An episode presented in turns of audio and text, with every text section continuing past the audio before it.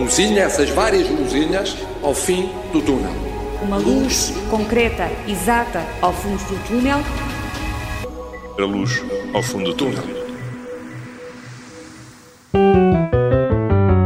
Isolado em casa, longe de tudo, a amargura não é pouca.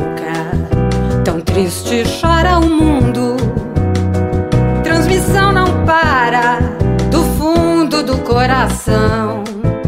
Solução há só uma no compasso da vacinação, viu? Vacinação, vacinação. Tomo eu, toma você e toda a população.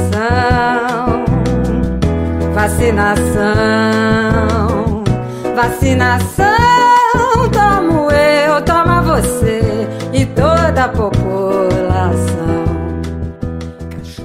As vacinas contra a Covid-19 servem de mote para esta canção. Ao ritmo do samba, o Núcleo de Apoio à Pesquisa de Vacinas da Universidade de São Paulo e a Sociedade Brasileira de Imunologia decidiram musicar este apelo. A letra foi escrita pelo próprio coordenador do Núcleo de Apoio à Pesquisa de Vacinas, o professor Daniel Barghieri, e aqui esta canção é interpretada pela professora Rosana Puccia. A ideia é simples: apelar à vacinação contra a Covid-19 no Brasil. Você e toda a população. A vacinação avança a diferentes velocidades. Em Portugal já foram administradas 255 mil doses no espaço de um mês.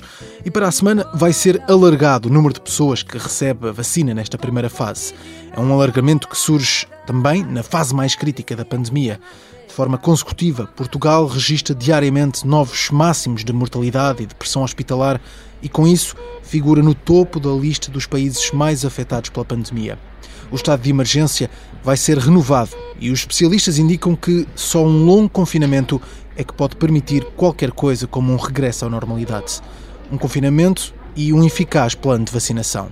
Hoje vamos olhar para o que já saiu do papel e para os próximos passos deste plano de vacinação português.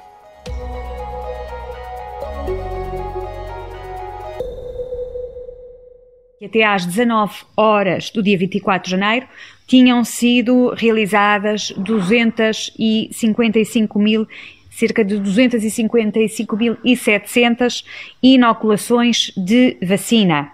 Estimamos que eh, até eh, ao final deste mês estejam eh, concluídas, estejam vacinadas cerca de 100 mil profissionais de saúde e até uh, dia 25 uh, já terem sido vacinados uh, cerca de mais de 160 mil pessoas profissionais e residentes em estruturas residenciais para idosos e estruturas da Rede Nacional de Cuidados Continuados Integrados, prevendo-se que esta semana termine, conforme planeado, a vacinação um, destas estruturas. As palavras são de Marta Temido, que fez no início desta semana um balanço do plano de vacinação português. Este plano começou a sair do papel a 27 de dezembro, há praticamente um mês, e por isso importa passar em revista o que já foi feito. Escutamos hoje João Gonçalves, diretor do Instituto de Investigação do Medicamento e professor da Faculdade de Farmácia da Universidade de Lisboa.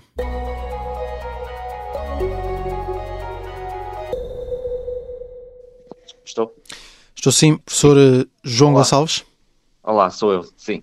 Tudo bem? Vamos a isso. Vamos a isto. João Gonçalves é diretor do IMED, o Instituto de Investigação do Medicamento, é também professor da Faculdade de Farmácia da Universidade de Lisboa.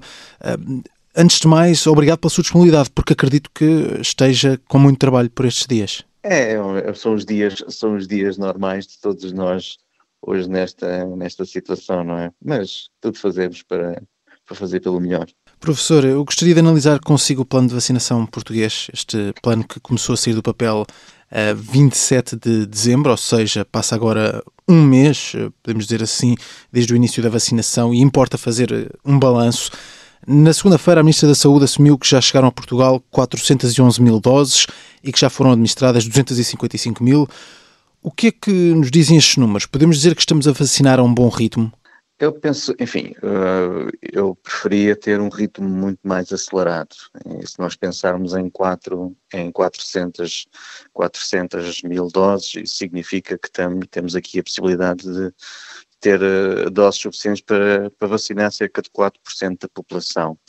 Do ponto de vista da, de, uma, de uma eficaz imunidade de grupo, ou seja, aquela imunidade que nos vai dar algumas garantias que realmente conseguimos controlar a, a pandemia, nós vamos precisar de à volta de 70% da população vacinada. Portanto, se ao fim do mês temos 4%, as contas têm que ser um bocadinho uh, mais aceleradas, entre aspas, para que uh, nós em agosto ou setembro, uh, ou outubro, já, já diria quase em outubro, termos quase 70% da população uhum. vacinada. Mas Portanto, o que é que pode ser feito para acelerar este processo? O que é que pode ser feito? Olha, eu acho que neste momento esta, eu, eu acho que neste momento estamos um pouco nas mãos de todo esta, de toda esta, esta urgência de múltiplos países quererem ter a, a, vacina rapidamente. Ou seja, nós temos aqui eh, neste momento duas empresas e a terceira que virá em breve a AstraZeneca, a, Oxford, a, para o mercado.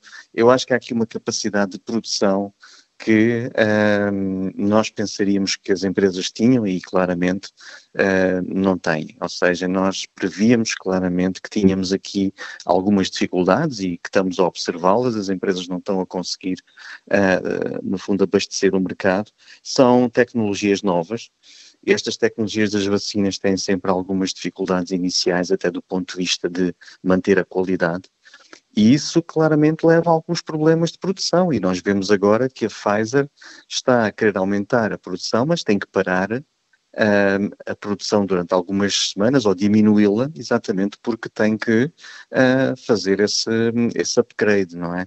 E portanto nós vemos aqui já algumas dificuldades e hoje até tivemos a notícia que os Estados Unidos compraram mais 200 milhões ou vão querer comprar mais 200 milhões de, de vacinas da Pfizer e portanto isso significa que os grandes países no fundo estão a querer uh, controlar uh, os estoques mundiais. E, portanto, isso levanta uhum. problemas a países como, como o nosso, mas que, no fundo, a Europa também tem que ter aqui uma, uma posição de força perante as empresas farmacêuticas. Claro, e, e, como já referia, soubemos nos últimos dias que há vários problemas aqui com a entrega e produção de vacinas. A Pfizer, como referia, abrandou esse ritmo de entregas, mas diz que vai cumprir as metas do trimestre, ainda assim. A Moderna, para já, mantém o ritmo, não tem anunciado grandes problemas, mas a AstraZeneca está, está quase em clima de tensão com a União Europeia, depois de anunciar que vai cortar o número da, da entrega de vacinas. Estes cortes podem mesmo deitar por terra os objetivos eh, portugueses e também os objetivos europeus, claro. Eu, eu, eu, acho, eu, acho que nós vamos ter aqui um atraso de alguns meses até termos, a, até termos esta a, a dita imunidade de grupo que eu falei anteriormente. Ou seja, eh, eu lembro-me de falar há uns meses atrás que íamos ter certamente aqui dificuldades de no verão estarmos todos vacinados. E eu acho que isto se vai prolongar até um horizonte de outubro, novembro, uh, pelo menos a vacinação não, não deve parar antes.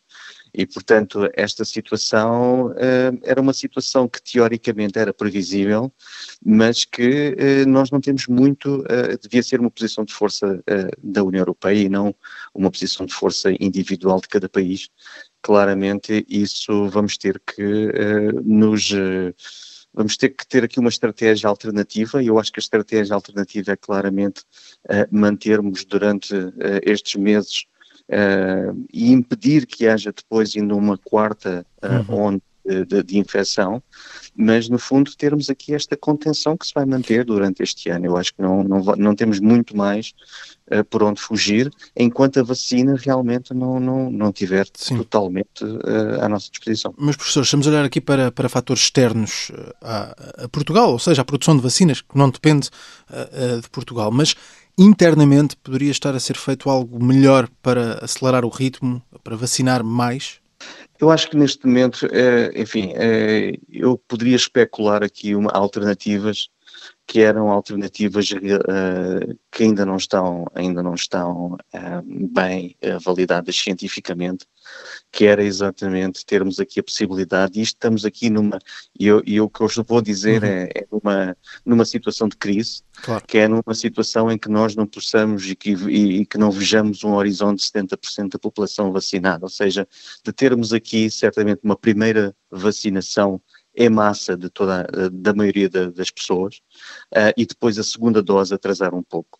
Uh, isso não está validado uh, cientificamente, mas... Ou seja, atrasar a segunda toma da vacina, é isso que está a dizer? De modo, de modo a termos uma base maior de população vacinada com a primeira dose. Mas atenção, o que eu estou a dizer não está, uh, não há ensaios ou estudos clínicos que mostrem isso, mas sabemos Sim. que do ponto de vista uh, experimental já temos alguma já temos alguma evidência. E temos alguns mas, países a adotar essa, essa E temos estratégia. alguns países a adotar. E, portanto, isso poderá ser claramente, e terá de ser equacionado uhum. uh, pelo Infarmed, pela DGS, se daqui a uns meses tivermos claramente este, este horizonte que não conseguimos chegar. E isso tem que ser claramente equacionado. Claro, mas uh, temos também tido alguns problemas internos com, com as vacinas em Portugal. Uh, já tivemos um, um acidente no transporte de vacinas. Agora temos também notícia de que por exemplo, no Centro Hospitalar Tamangue Souza foram desperdiçadas 600 vacinas uh, destinadas a profissionais de saúde por problemas na refrigeração.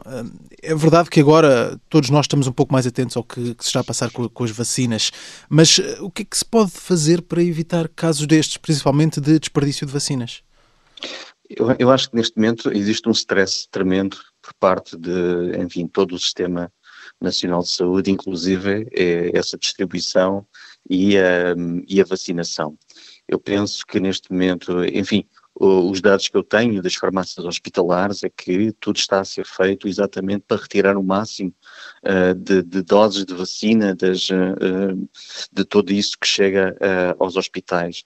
Pode acontecer alguns casos pontuais, mas eu não creio que esses casos pontuais realmente vão fazer com que, enfim, isso possa atrasar demasiado ou que se possa perder demasiado. Eu acho que hum, esses pontos eu, eu, eu acho que não são importantes. O, o mais importante seria uma agilização o máximo da, da, da vacinação e fazer com que a maioria de, de, das pessoas uh, e termos uma base maior de pessoas vacinadas do que estamos a ter neste momento.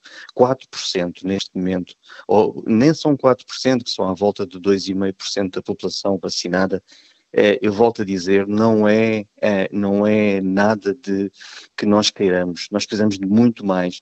Neste momento a vacinação está está demonstrada que nós podemos ter uma excelente proteção e os dados que mostram neste momento os países que já estão uh, com vacinação mais avançada, como por exemplo a, um, Israel, com 25% Sim. da população vacinada, mostram exatamente que essa população, apenas com uma dose, já diminuiu ou reduziu em um terço o risco das uhum. pessoas ficarem infectadas. Mas, uh, Portanto, professor, temos que aumentar isso. Eh, como sabemos, foi feito um plano de vacinação em Portugal para definir grupos prioritários, grupos de pessoas, quer por idade, quer por profissão, a, receber a, a, a, vacina. Agora sabemos que o Governo decidiu alargar os grupos que podem, desde já, receber esse, esse fármaco, neste caso foi dito pela Ministra da Saúde, que a população com mais de 80 anos vai começar a receber a vacina, foi alterado esse critério para, para seguir a, as diretivas europeias e também que já na próxima semana bombeiros, forças de segurança, políticos vão começar a receber a vacina. Todas estas alterações não justificava que, que fosse feito um novo plano para, para coordenar tudo isto da, da melhor forma? Eu acho que neste momento esse, estas alterações em cima, ou, enfim, em cima desta, desta, desta realidade têm a ver muito com um, estas variantes e a, e a dominância que estas variantes do vírus está a ter. Ou seja, nós, Sim. o plano de vacinação, quando foi idealizado, foi idealizado numa base ou numa realidade que é diferente da realidade de hoje do ponto de vista virológico.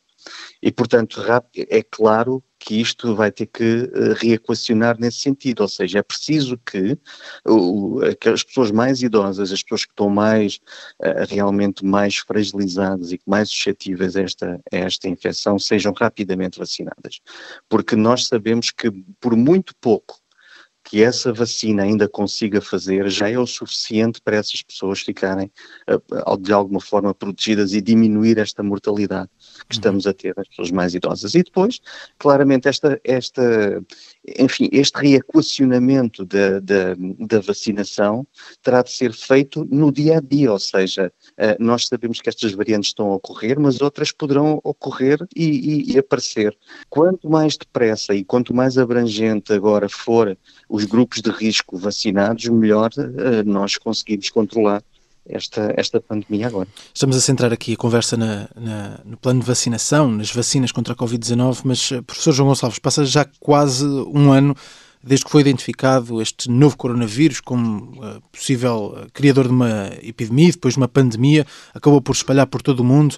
Ao longo deste último ano, antes de serem aprovadas as vacinas, muito se falou de medicamentos. Uh, remdesivir, cloroquina, hidroxicloroquina, uma série de medicamentos uh, que poderiam ser utilizados uh, para tratamento da Covid-19. O que lhe pergunto é que tratamento está a ser prestado a quem fica neste momento infectado? Que medicamentos é que agora são usados? Exatamente. Eu, acho que ao longo deste ano, um, realmente a, a, quantidade de informação que foi gerada uh, numa doença que, enfim, nós não conhecíamos, uh, não conhecíamos bem o, qual era o agente que provocava essa doença, não conhecíamos quais eram os medicamentos que poderiam, no fundo, ajudar a esse controle da doença.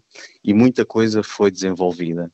E, portanto, vários tipos de medicamentos foram testados, uns melhor do que outros estão a ser utilizados, mas fundamentalmente o que é importante para controlar neste momento a, esta infecção são aqueles medicamentos que controlam a, o processo de resposta do sistema imunitário, ou seja, não é tanto os medicamentos que, no fundo, vão controlar a replicação, porque quando a replicação viral, ou seja, quando o vírus entra dentro do corpo, ele, no fundo, vai se multiplicar, mas Sim. quando a pessoa está doente, já está com essa capacidade de infecciosa do vírus dentro, dentro de si. Portanto, é bom que seja controlada todos os aspectos de, do sistema imunológico. E então, aqui, os que são mais utilizados neste momento até são os corticosteroides, são aqueles medicamentos que vão diminuir ainda mais uh, o, o, poder que o sistema imunitário tá, tem para se destruir a si próprio. Hum. E, portanto, isto é, é, é fundamentalmente aqui que hoje estamos na terapêutica.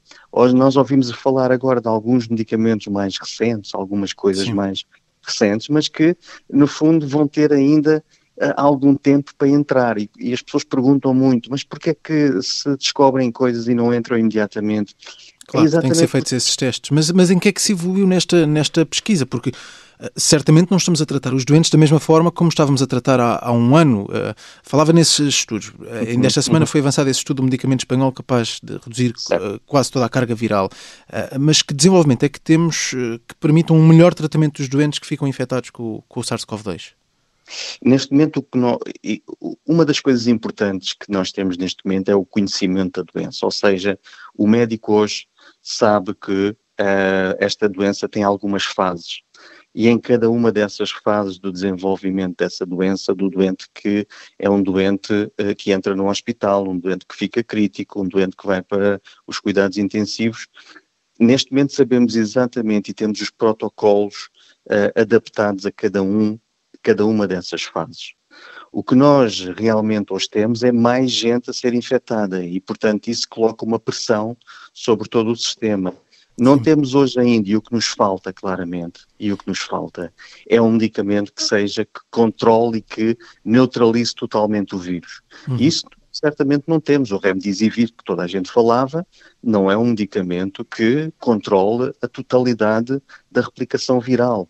E, portanto, temos aqui o que nós fizemos, e se calhar esta nota era importante, o que nós fizemos para desenvolver a vacina, o que nós fizemos em termos de otimização de, tudo, de todo o conhecimento científico para a vacina, Sim. devia ser da mesma forma feito para os medicamentos, e não está a ser feito. Uhum. Neste momento não temos essa via acelerada de desenvolvimento de medicamentos para o SARS-CoV, como tivemos para a vacina. E esse talvez seja o grande problema deste, neste momento, é que temos vacina, mas temos medicamentos que ainda não são os melhores e isso é um problema. Uhum.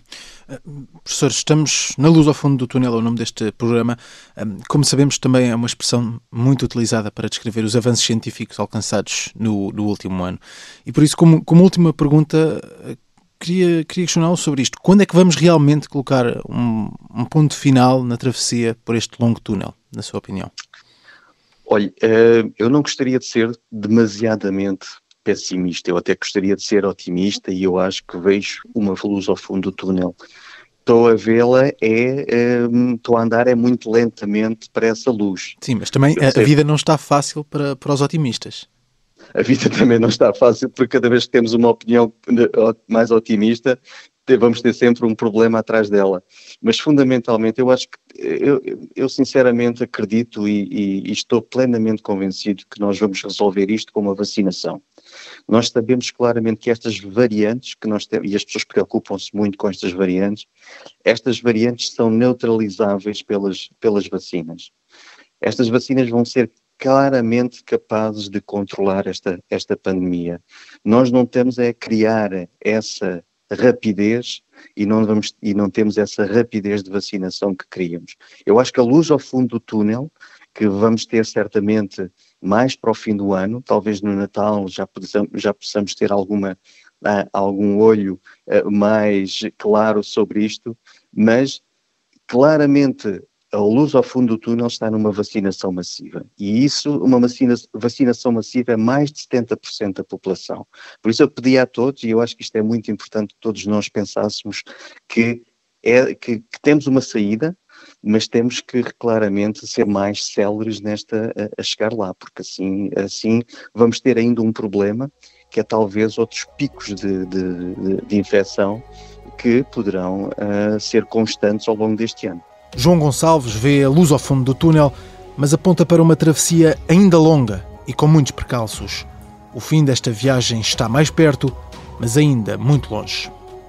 Desculpe, isso é absolutamente criminoso. Para quem, diariamente, dos mais variados serviços, faz um esforço enorme. É essa lucidez que eu apelo. E a lucidez de todos de se abandonar uma espécie de bullying que existe sobre quem está a tentar fazer o melhor possível e a tentar ouvir. Continuamos todos mobilizados para estas batalhas, para este combate. O objetivo que temos, foi bem anunciado pela Comissão Europeia, é no verão podermos atingir o nível de imunidade comunitária. Portanto, nós vamos precisar de ter pelo menos mais 45 dias a, a 60 dias. Nós vamos conseguir obter no final de abril uma espécie de imunidade de grupo provisória